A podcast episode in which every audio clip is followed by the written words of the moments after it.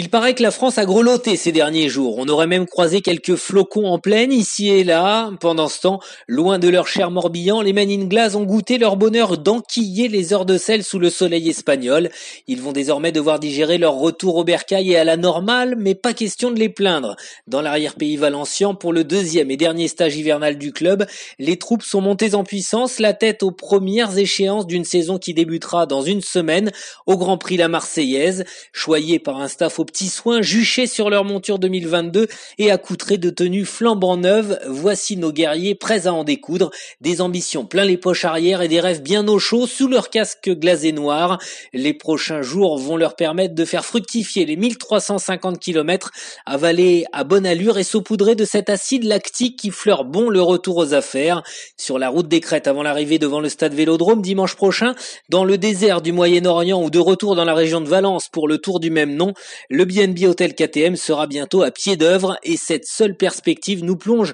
dans une attente que nous connaissons par cœur, fébriles et enthousiastes, nerveux comme des cadets à la veille de leur grande première, tellement hâte de voir Francky, Lucas, Jérém, les trois Cyril et tous les autres, glace de longue date ou recrues de l'intersaison, remettre le couvert et réveiller cette excitation qui ne nous quittera donc jamais, au diable force de l'habitude et routine monotone. À chaque saison qui recommence, c'est nos jeunes années que nous convoquons et une bonne fois pour toutes, qu'est-ce que c'est bon?